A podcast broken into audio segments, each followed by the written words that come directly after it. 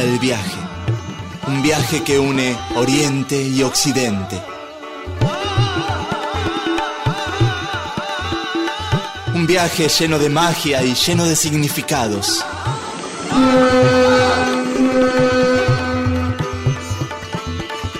Esto es Oriente Express.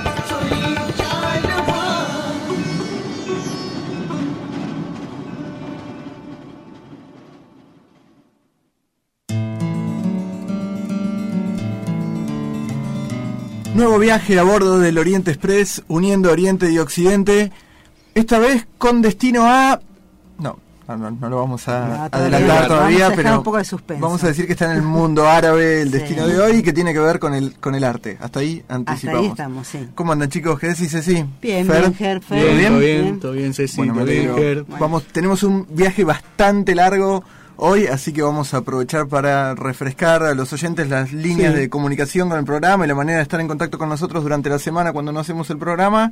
Y ya partimos Refrescamos entonces el- nuestra vía de comunicación www.eloriente-express.blogspot.com Después en Facebook www.facebook.com barra el.oriente.express y nuestro mail eloriente.express.gmail.com Sí, el tema del Facebook hoy cobra singular relevancia porque tenemos hace un tiempo eh, una pareja de amigos que- madrileños, creo, perdón si, si cometo un error en, Creo que uno de ellos es madrileño, en la sí. ciudad de, de origen, nos contactaron, se contactaron con nosotros a través del programa, en realidad no a través del programa, sino a través del blog del programa, descargaron algunos programas para escuchar. Ellos son dos amigos españoles que están haciendo un viaje recorriendo toda la India desde hace ya más de, más de un año y nos, nos sugirieron a través del Facebook ver la posibilidad de compartir con nosotros algunos relatos de, de esos viajes que ellos están teniendo. Ya hace un tiempo que nos vienen mandando bastante material con ciertas dificultades porque lo, lo hacen con un grabador así de, de periodista, viaje, digamos, lo informal, pero bueno, nos, nos van mandando el material y hoy nosotros vamos a empezar a compartir con ustedes una pequeña cosita. También les pedimos disculpas a ellos, pero no podemos mandar al aire todo el material que, que nos Sí, envían y porque es un poco disculpas a largo. los oyentes, porque tal vez el audio no sea muy bueno, pero tiene el valor de esto de estar grabado en la ruta, en las rutas de la India. Sí, así que en lo que viene, por ahí vamos a estar compartiendo pequeños fragmentos de los relatos de viajes de Jordi y Lorenzo, son los nombres de, de estos, de estos dos amigos que van a empezar a viajar con nosotros a partir del día de hoy.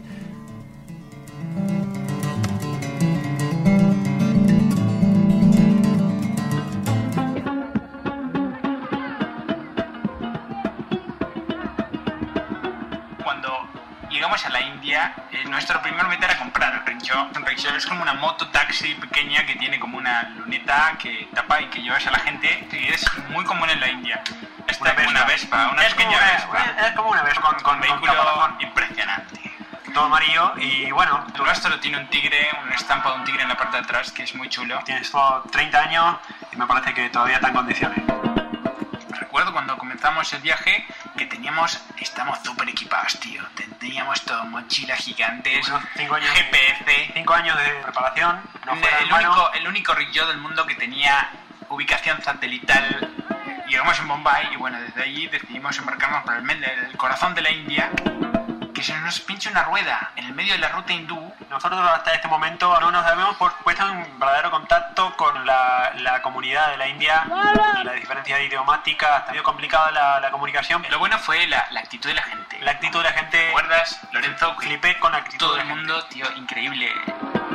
La gente empezó a acercarse a nosotros. eh, Súper generosos. En un momento eran como 80 hindúes ahí tratando de resolvernos el problema en la Sí, rueda. todo un evento, todo un evento. A- algunos que vinieron y, y se pusieron a, a- a cantar unos kawali.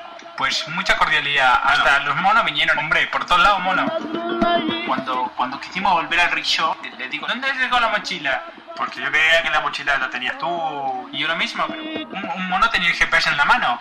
Y le digo, eh, mono, ven macaco, devuélveme el GPS. Nos dimos vuelta en la cabeza y ya habían desaparecido todas nuestras cosas.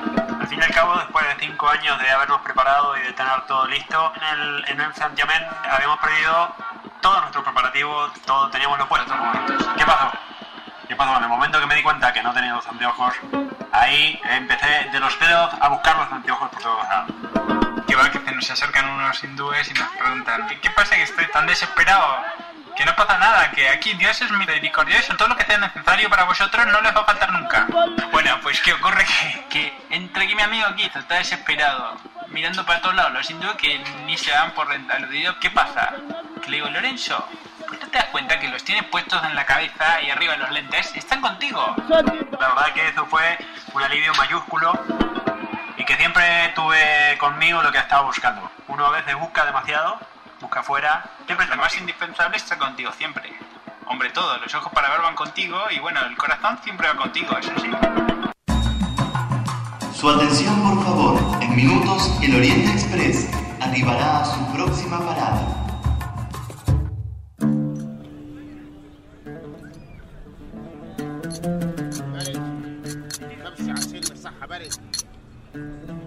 De Damasco, en Siria, y contemos un poco qué es, qué es esto que estamos viendo.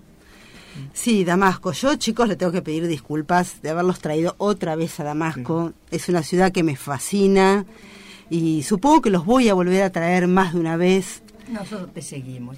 Dale, porque Yo tampoco tengo ninguna objeción para hacer. ¿eh? Me encanta este lugar. imagínense, la ciudad más antigua del mundo, 6.000 años. Tenemos tanto para ver, tanto para recorrer. Ahora, podríamos elegir. Podríamos elegir ir a la tumba de Saladino. Yo sé Ger, que te va a gustar. Estaría ¿eh? bien. También podemos ir a la tumba de Juan el Bautista. También. ¿me También. Pero es un poco tétrico hasta ahora el, el, el recorrido, muchas tumbas, Pero, mortuorio. bueno, ¿querés? Bueno. Pero bueno, no importa, ¿eh? me va. Están, están lindas igual.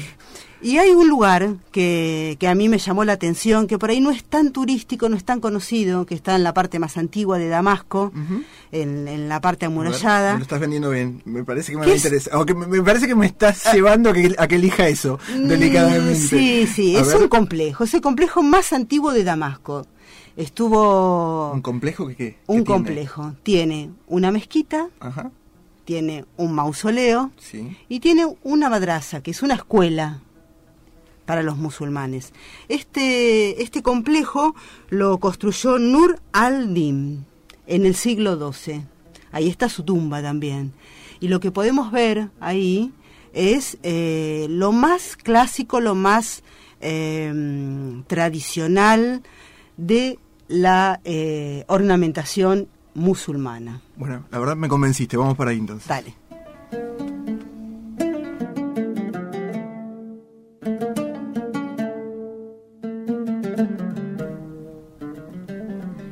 Como verán, chicos, Buena elección, sí, sí. Sí. Bien, bien, bien. Nos, nos guiaste En- bien. entrando por la bóveda se ven todos estos este, arabescos tan particulares que tiene que tiene la ornamentación este, musulmana, la ornamentación eh, árabe. Eh, a mí lo que más me gusta de todo esto, que por ahí parece como, bueno, eh, Monótono. monótono, que no lo es, eh, a mi entender, a mi gusto. Sí. Es esta cosa sencilla y a la vez compleja, ¿no? Con- Contemos un poco van- qué es lo que vemos. Es decir, eh, digamos, todos los dentro de la, de la mezquita y en general en el arte musulmán, todas las superficies están cubiertas por formas generalmente geométricas, por ahí sí hay más ornamentos o filetes en algunas en algunas columnas, algunas cosas, pero si no son formas que eh, lo abarcan todo, no hay lugar de la mezquita que, que no esté cubierto por algún tipo de ornamentación, pero son eh, como suerte de frisos, ornamentaciones eh, constantes.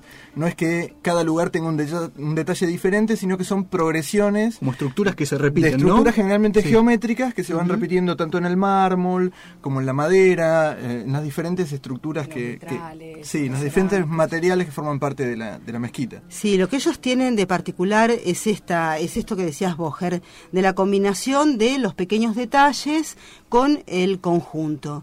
Y como todo es armónico y como todo tiene como un ritmo que tiene que ver con una sincronía matemática, no desentona, no hay como un choque, un, un- Sí, una, un- que agobie. no, es este es todo progresivo, hay algunas figuras que tienen que ver con la naturaleza, pero eh, estilizadas. Y Sí, todo más bien abstracto, digamos, lo que se ve. No, Sí, no hay porque- cosas demasiado. No, son todas figuras sencillas, no, son en general son todas sencillas, a veces eh, es, es paradojal porque es sencillo y elaborado a la vez, pero como tiene toda esta forma eh, armónica entre sí, no a la vista no hay nada que choque. Ahora, di- discúlpame, Ceci, ¿no? Por lo que Sí. estoy viendo con estas figuras, espacios superpuestos que no quedan vacíos. ¿Esto no tiene algo que ver con, con lo que se hacía en el barroco? Algo que escuché de horror vacui. No, Eh, no, no, no, no, no, esto no tiene nada, es otra cosa. El, No, el- la idea, eh, Fer, es verdad que está todo lleno de, de figuras y así también en el barroco, pero la- hay una diferencia que es sustancial. O sea, en el 1600, que cuando se empieza a hacer este arte, eh, el hombre de repente vive un desamparo. ¿Qué le pasa? O sea, durante la Edad Media y durante el Renacimiento, él tenía como una relación privilegiada con Dios. Se creía que era la criatura perfecta, creía estar en el centro del universo, o sea, pensaba que Dios había hecho la creación para él. ¿Y qué pasa? En, con el iluminismo, en el 1600, eh, digamos, con las ciencias, mm, con la ciencia, el avance de la el ciencia. avance de la Ah. ciencia que antes no existía la el método científico, Galileo descubre que eh, en realidad la Tierra da vuelta alrededor del Sol y que entonces el hombre pierde todas sus certezas. O sea, esto le quiebra, como hace, mm, destruye toda la seguridad de que él tenía en sus cabezas y pierde este lazo que tenía con Dios. O sea, Ahora- se- a ver si entendí bien, Bene, es como que eh, en ese momento es algo como subyacente cultural, o sea, está eh, esa sensación de vacío, pero por lo que entendí que me dijo Ceci no tiene nada que ver con el arte islámico, el No, ni el horror vacui. En ese sentido, el arte islámico es casi todo lo contrario, porque es esto de, de- de cubrir los espacios, es una metáfora que ellos usan para ejemplificar cómo la eternidad lo llena todo. Por eso en ese sentido sería Sí, claro, casi lo contrario de lo que dice Bene. porque Sí. En esta época el hombre siente que ha perdido a sí mismo y ha perdido a Dios. Y esto le genera un miedo tremendo y un vacío enorme. Y como el arte refleja el estado interno de una sociedad, con el arte barroco lo que el hombre intenta hacer es justamente tapar este vacío. O sea, tratar de colmar el miedo que él tiene hacia la realidad. Por eso ven el, el, el arte barroco y el rococó en particular tienen ese estilo como Sí, archi hiper recargado. Sí. Desde esta explicación que vos estás dando, digamos, cierra, eh, no sé, la idea que, como vos bien señalabas recién, a partir del iluminismo, como que se rompe y el hombre entra en una nueva cosmovisión. Si antes la cosmovisión tenía como centro la idea religiosa, ahora tiene la razón. En el, en, en- en el- en la- en- en- digamos, se convierte en el motivo y en la fuerza que, que, que mueve y que agita todo y que anima todo, también ese desplazamiento produce un montón de dudas, un montón de perplejidades, un montón de miedos, porque el hombre en el esquema anterior, Era el centro. con un pensamiento mágico o no, pero reposaba en cierta Sí. tranquilidad, por ejemplo, a la hora de enfrentarse a la idea de la muerte. Mientras el hombre creía en la existencia de un dios, eh, la idea de la muerte era una idea más o menos accesible. Ahora cuando el hombre es su razón y la razón es algo efímero que tiene un principio y un fin, que van de la mano del principio y del fin de la existencia humana, bueno, hay un montón de preguntas y de temores que eh, Afloran. que afloran. han expresado en el arte. se tiene que Claro, él en el espíritu de la época. en un lugar nuevo y entonces esta es una época en la cual el hombre no sabe dónde está y al no saber dónde está ubicado ocupa lo más posible del espacio. ¿Y en qué se ve? Ya dijimos digamos, que el arte islámico no refleja est- estrictamente esta idea, pero ¿en qué se ve ven en el barroco o en el rococó esta, esta, esta idea del miedo al vacío? ¿Cómo la podemos Y se ve ejemplificar? porque no hay vacío, es muy simple. Todo el espacio está repleto de imágenes, de figuras entrelazadas entre sí, arriba de las puertas, eh, en Claro, las lo- paredes. es todo absolutamente claro. todo las paredes, las telas que usan para la ropa. Exactamente, todo es decorado, de- o sea, no hay esta, digamos, eh, liviandad que, por ejemplo, había en algunas pinturas de la Edad Media, donde todo era luz, todo era colores planos, o sea, había un montón de espacios entre una figura y la otra, o sea, ahora no existe, es como que está aterrorizado el hombre. No hay ninguna tolerancia a, un- a un, a un espacio vacío, a un espacio que no se llene con, con algo que surja de la, de la voluntad o de la, de la creación del artista, digamos.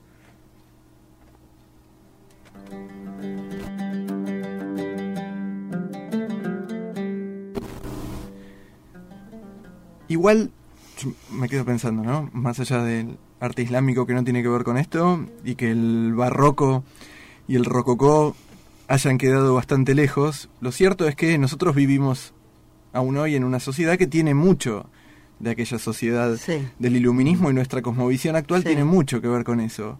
Y me da la sensación, o por lo menos es algo que me sucede a mí, que todavía hay muchas cosas que atemorizan y asustan de- en la idea del vacío.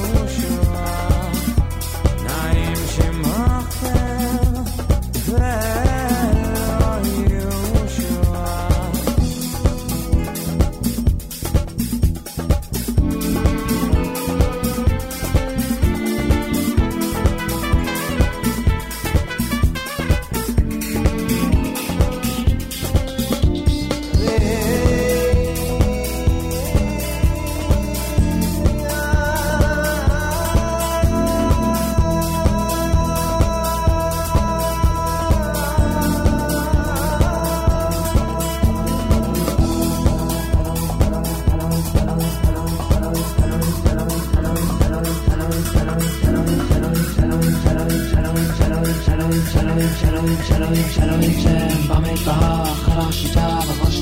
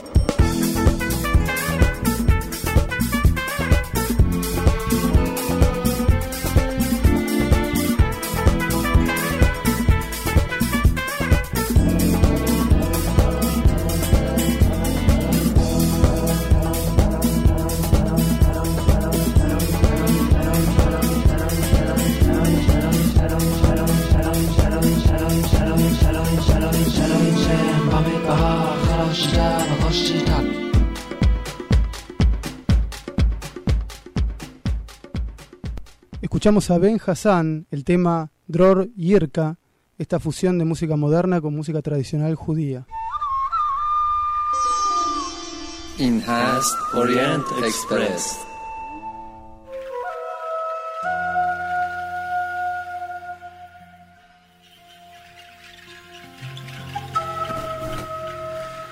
Bueno, me quedé con lo que dijiste.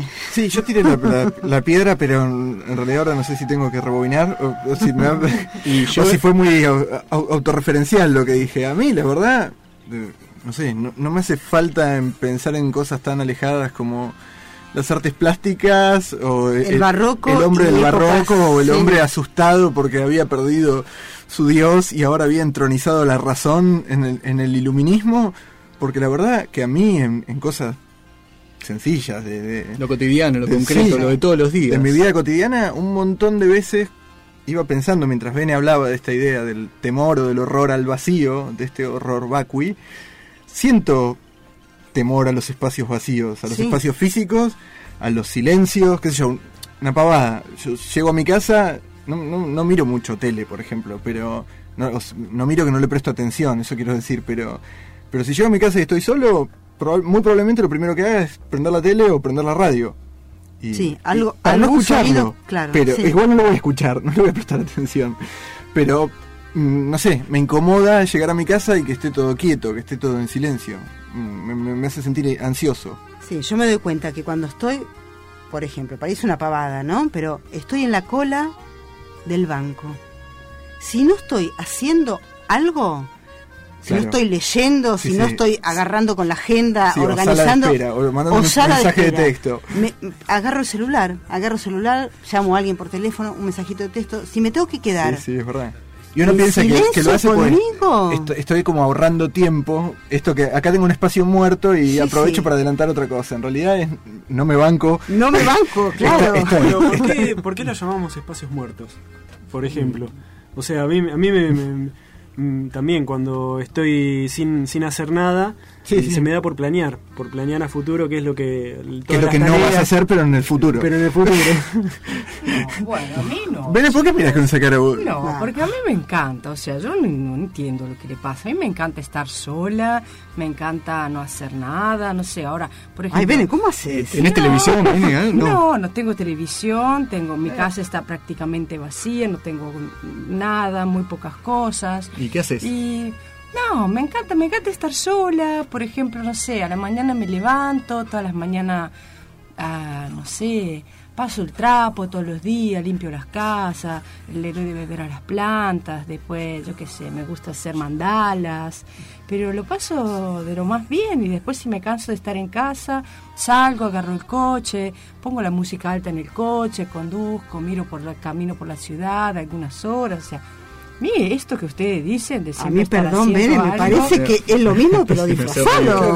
O sea, claro, ¿cuándo, No. ¿cuándo te quedaste en silencio un rato? Bueno, yo puedo estar, no que sé, un fin de semana sin hablar con nadie, estar lo más entretenida que puedo, o sea, puedo hacer un montón de cosas. Pero está bien, Bene, pero si, la idea no, no es. Va, no sé, o sea, es totalmente respetable, pero a lo que voy es que yo me siento como que vos decís, ah, ustedes son, son el cliché de la, sociedad actual que hacen lo que hace todo el mundo y, y vos sos distinto. Está bien, es, es distinto estéticamente lo tuyo, pero si decís que te quedas en tu casa, está bien, no estás con nadie, pero haces un montón, pintás mandala, le das de comer a las plantas, re- regás por sobre lo regado, lo, lo que ya está regado, limpiás sobre lo limpio, sacás el auto y salís con... música. Sí, pero también medito a veces, me pongo, sí, es verdad. A ver, yo pongo- pregunto. Está bien, Bene, pero también es una actividad, meditar. Digo, cuando te quedas en silencio, sola, en silencio, con vos mismo, nada, ahí, ¿qué pasa?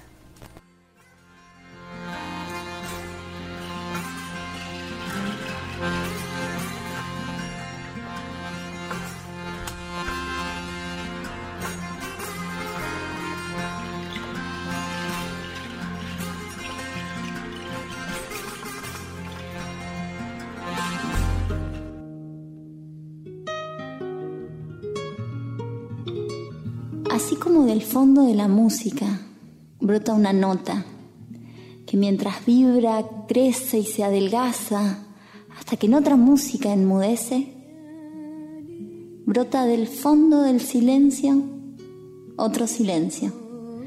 Aguda torre, espada y sube y crece y nos suspende. Y mientras sube, caen recuerdos, esperanzas, las pequeñas mentiras y las grandes. Y queremos gritar y en la garganta se desvanece el grito. Desembocamos al silencio. en donde los silencios enmudecen.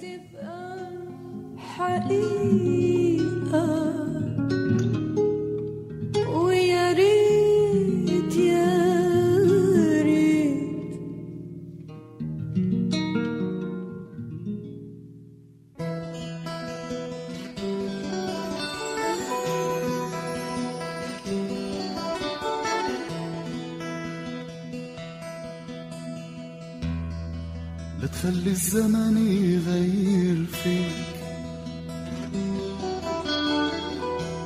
خطوط التكوين البريئة. ينسيك الطفل اللي بيعطيك. شكلك من أول دقيقة. تغير لون خدودك الأحمر لا تتغير لا تكبر لا تغير غنياتك الحرة. لا تغير صوتك بكرة. لا تتغير. لا تكبر. لا تخلي الأيام الجاي تطفي نجومك بالليالي كون الصرخة. الصرخة كون الضحكة كون الصورة.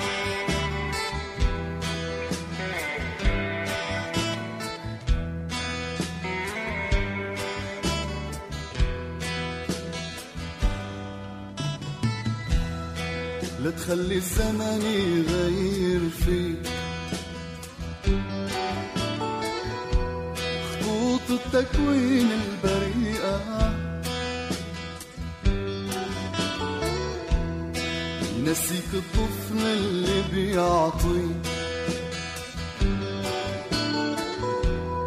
شكلك من أول دقيقة. لا تغير لون خدودك الأحمر. لا تتغير لا تكبر.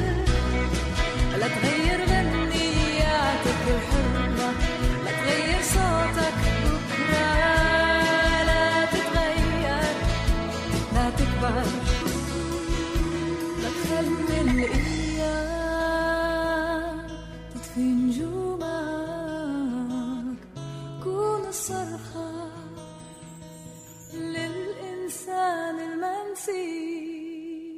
Escuchamos a la agrupación Kulna Saha el tema Lata Gainar desde Siria.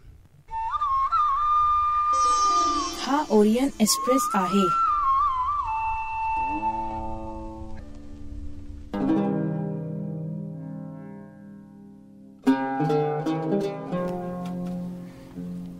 Y bueno, ya- aprovechando que estamos en, Ori- en Oriente, más allá de que ya dijimos que el hombre occidental durante el barroco le temía al vacío y que yo confesé que yo hoy, en el año 2012, en mi vida cotidiana, en mi vida anónima y corriente, le tengo miedo al vacío también. Y que no sos el único. Y parece que no soy el único en la mesa, salvo Bene, que tiene ideas más sofisticadas y gustos más, más refinados y que es una mujer en cierto modo alternativa, que se aparta de los cánones tradicionales de esta, de esta sociedad oprimente. Eh, más allá de todo eso, de podemos aprovechar que estamos en Oriente para mostrar... Para esto- rescatar alguna idea. Sí, no tiene que ver quizás estrictamente con el mundo islámico, la cosa venga más por el lado del taoísmo, del budismo y del zen, pero la idea de vacío, así como para nosotros tiene un alto contenido disvalioso, digamos, una carga negativa, para nosotros incluso hasta la, mu- digamos, tememos a la muerte, entre otras cosas, porque asociamos a la muerte con la idea de un vacío interminable, un lugar donde no hay nada y para nosotros, para muchos de nosotros no hay nada más terrible que un lugar donde no haya nada. En otras culturas que tienen organizadas su, su, su, su visión del mundo de otra manera, la idea de vacío no tiene esa carga disvaliosa, sino que hasta por el contrario, es la base en la que se cimenta todo el sistema de, de- creencias y de visión. Sí, el vacío, eh, no solo para, para lo que China o, para el Zen, como decías vos, hay que pensar en, algo muy sencillo, como es el cero, por ejemplo, que sería la ausencia total, el vacío total, es el cero, surge en Oriente, surge en India. ¿Por qué? Porque el, el- el pensamiento, la mente en Oriente está configurada de otra manera. Y entonces eso, que es la nada, que es el vacío, en realidad es aquello que posibilita y que da una apertura hacia otra cosa. Es creativo, es algo que abre una puerta. Es desde el silencio que se construye el sonido. Desde una hoja en blanco que con un pincel nace un ideograma. Por eso para, para estas culturas, en realidad, la realidad más profunda nace Es la del vacío. Del vacío, Claro, sí. sí, de hecho, en el, en el, en el, en el Tao Te Ching, por ejemplo, se dice que el ser se engendra desde el no, No ser, ser. porque digamos, el soporte último de todo, de toda la existencia, como vos bien lo graficabas recién con el caso del papel y el trazo sobre el papel, pero el soporte que hace posible el trazo, o aquello que hace posible el ser, es el no ser. Hay un marco, digamos, más grande, que sería este vacío, que es el que habilita o permite que haya, que haya cosas que se plasmen o que se produzcan sobre ese vacío, pero sin el soporte, que es anterior a cualquier expresión, Claro. la expresión Sí. no sería posible. Hasta incluso, como vos bien decías, en la matemática se termina reivindicando esta idea con el cero, Sí. y también en la filosofía occidental. Hay algunos filósofos occidentales que han, te toman la idea del taoísmo y que reivindican la idea, la idea de vacío. Sí, con respecto a lo que decía Cecilia Ger, justamente el Dalai Lama, en una entrevista, lo escuchaba la otra vez, que relacionaba esa idea del cero, el cero como ausencia o vacuidad, como en realidad el budismo le llama al vacío, y a la vez generador, porque el cero, en relación a otro número, es creador y generador. Para el budismo, para el budismo tibetano específicamente, también para el budismo zen, ese vacío sería la base primordial de la creación. Y desde ese vacío surgen los fenómenos, y, fenómenos interconectados. Claro, ellos eh, los llaman, el, el- en el taoísmo tiene todo, bueno, un- un- unos nombres específicos dentro de su filosofía. Ellos llaman a esto lo que es la quinta dimensión, que es la que posibilita, aglutina todo. Y, si, nos, si, si nos hacemos eco también de, de ciertos progresos científicos, hoy por hoy en Occidente, esto de que en realidad el mundo es un, es un, en un 99,9% es vacío. Es, nos está, nos está de- devolviendo algo que ya en Oriente es una, es una idea, bueno, Sí, una sí, idea la muy idea de que la antigua. materia está compuesta Está- básicamente de, de- de- de de vacío. Por eso el, el- el pensar en esto, en el, en el miedo a, a no, a no poder eh, rellenar algo que en realidad nunca estuvo lleno.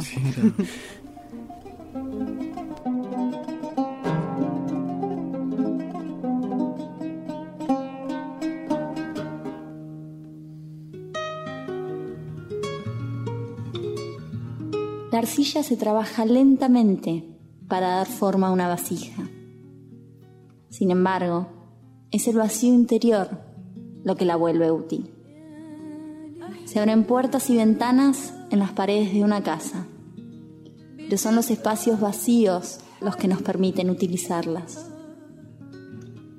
De la no existencia proviene la utilidad y de la existencia la posesión.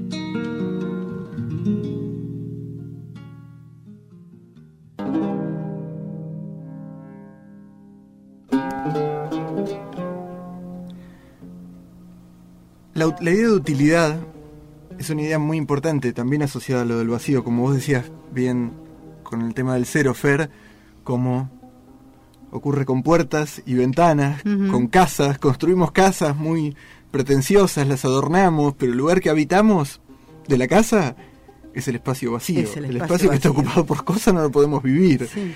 Entonces, de la idea de vacío hay una fuerte idea de utilidad. No solamente eh, cabe asociar el vacío a, a la muerte o, o al- o- o a lo inútil. Y es un poco trabajando esta idea la que transitan en el Zen, en el taoísmo y en el budismo, y en el budismo también.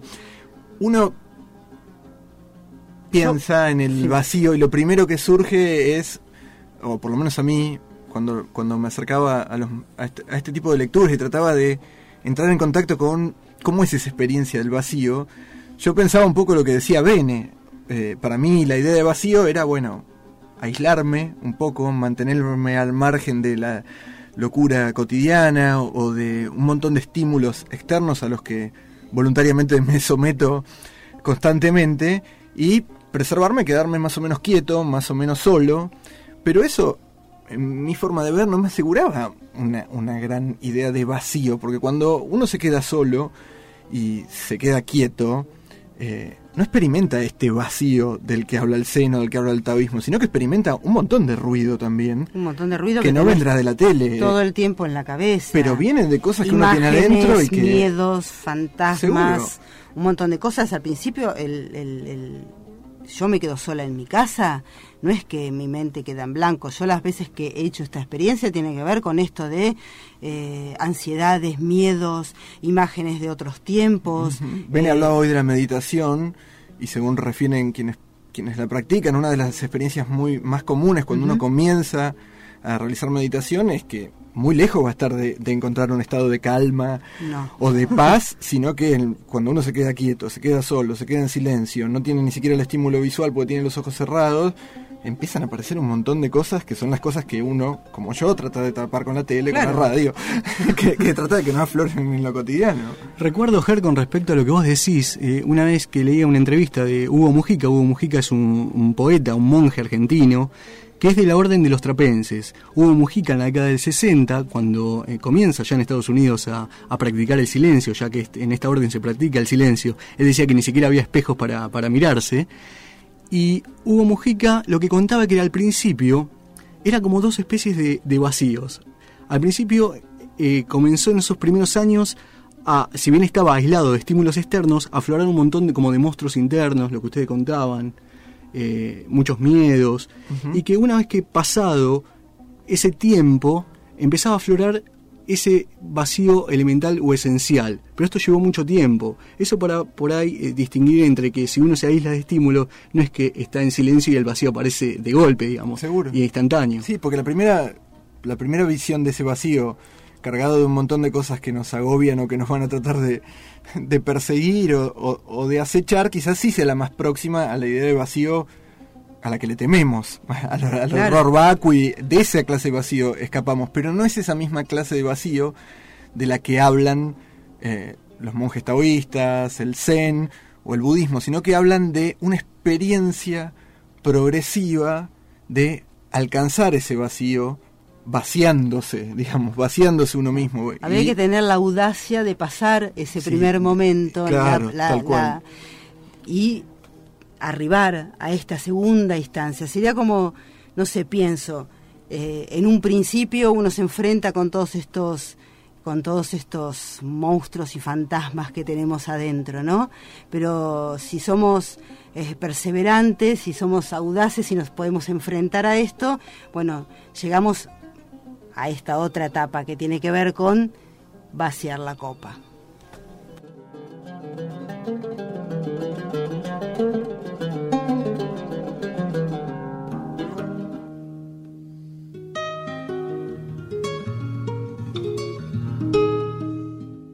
Entonces el silencio borró todas las imágenes de nuestras mentes y corazones.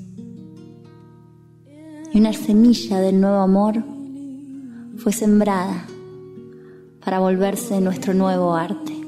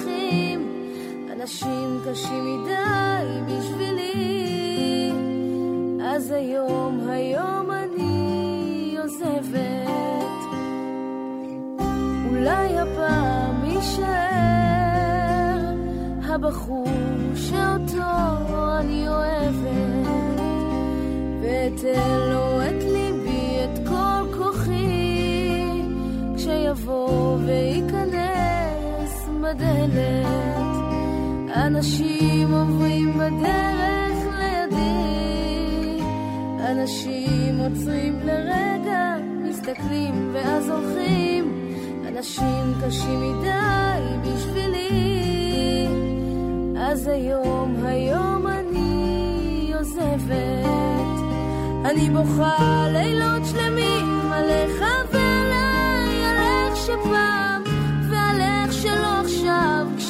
כשמתנפץ חלום של סתיו על איך רציתי ואתה לא על איך שהיא ואיך אני לא. אני בוכה לילות שלמים עליך ועליי, על איך שפעם ועל איך שלא עכשיו, כשמתנפץ חלום של סתיו על איך רציתי ואתה לא, על איך שהיא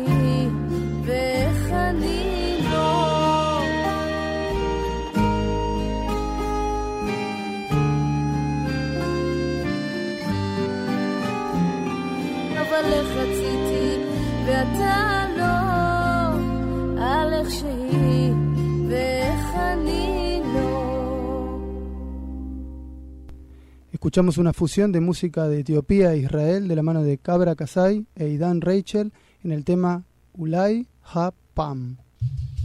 Esto es Oriente Express.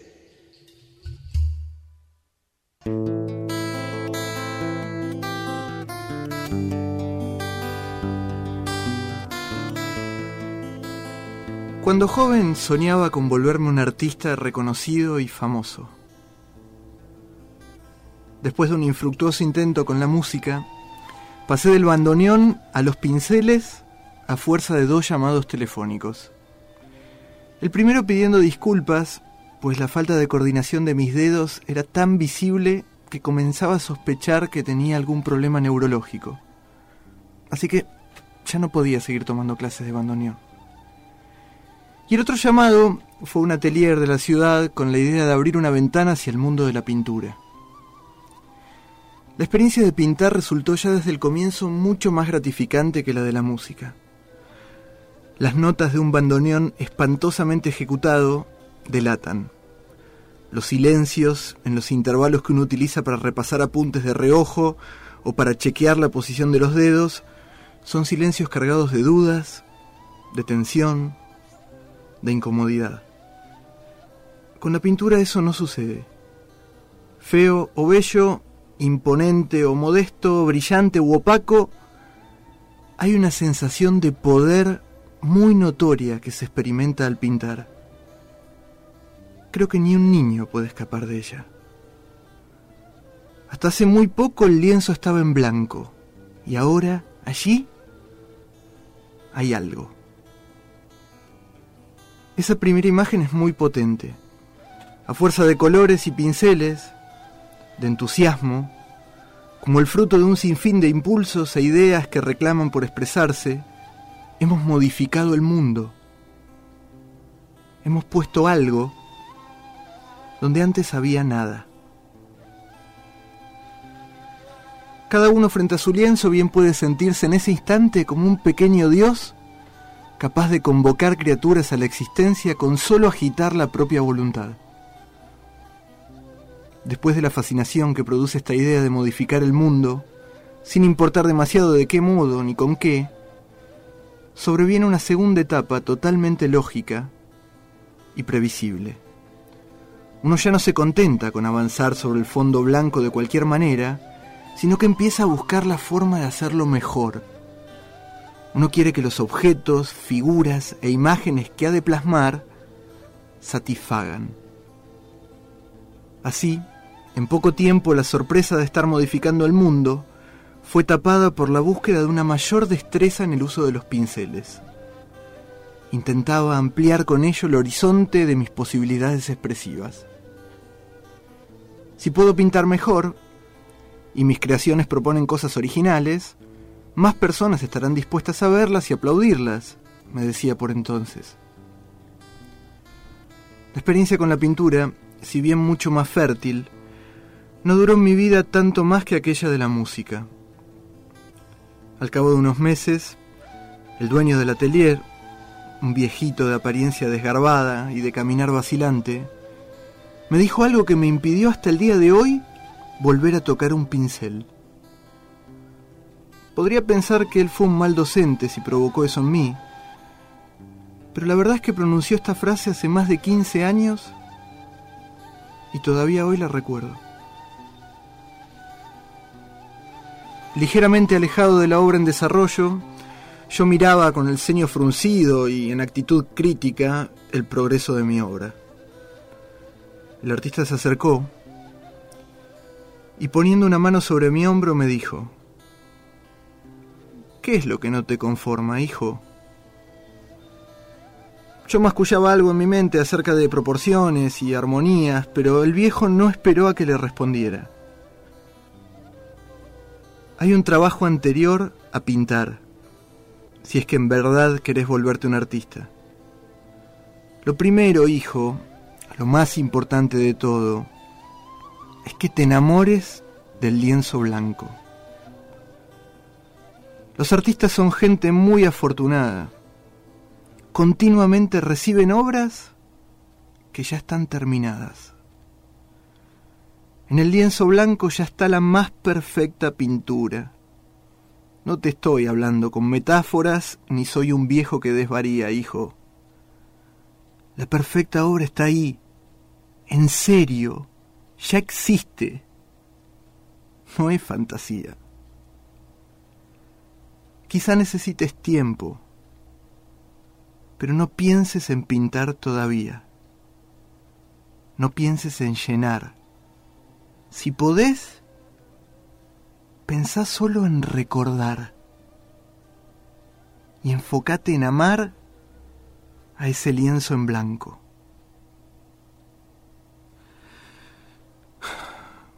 Les dije que nunca más pude tocar un pincel. Ignoro si las palabras de ese viejo me traumaron, o si es que esa pista que dejó ahí, delante mío, es la que aún hoy sigo buscando.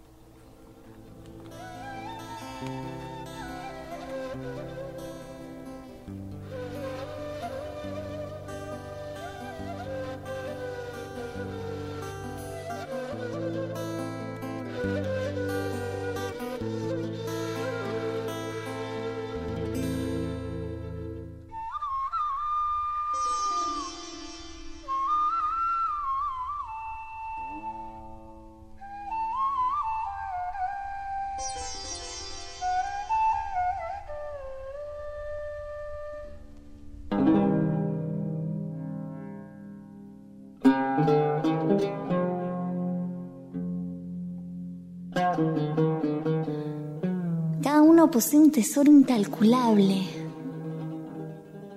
y se comporta como un harapiento. Mendiga las obras de la creación y se olvida que a todos les espera un banquete. En la forma humana, cada uno porta un secreto. Está protegido por siete llaves, no por mezquindad, tampoco por despecho. El valor es muy elevado. Dolor, anhelo y desesperación y otras cosas cortantes. El corazón demanda todo eso. Tiene que saber su valor antes de volverse un amante. Poder, saber y gozo no existen en sí. resultan por la expresión del amor. El corazón tiene la sabiduría, pero no es fácil convertir un harapiento en un señor. Descubrir es encontrar algo que ya existe y que todavía no fue apropiado.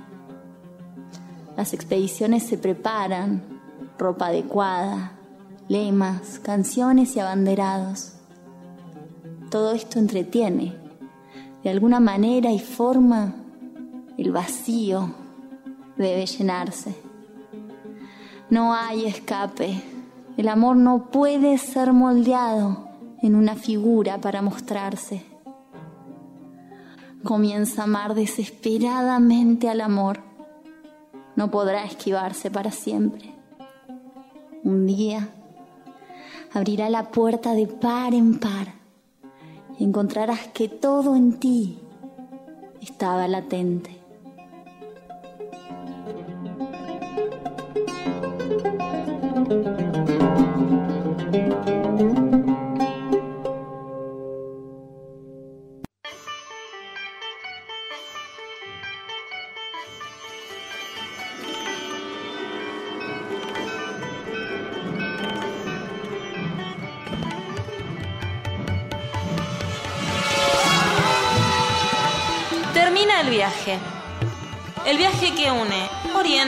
Occidente. Un viaje lleno de magia y lleno de significados.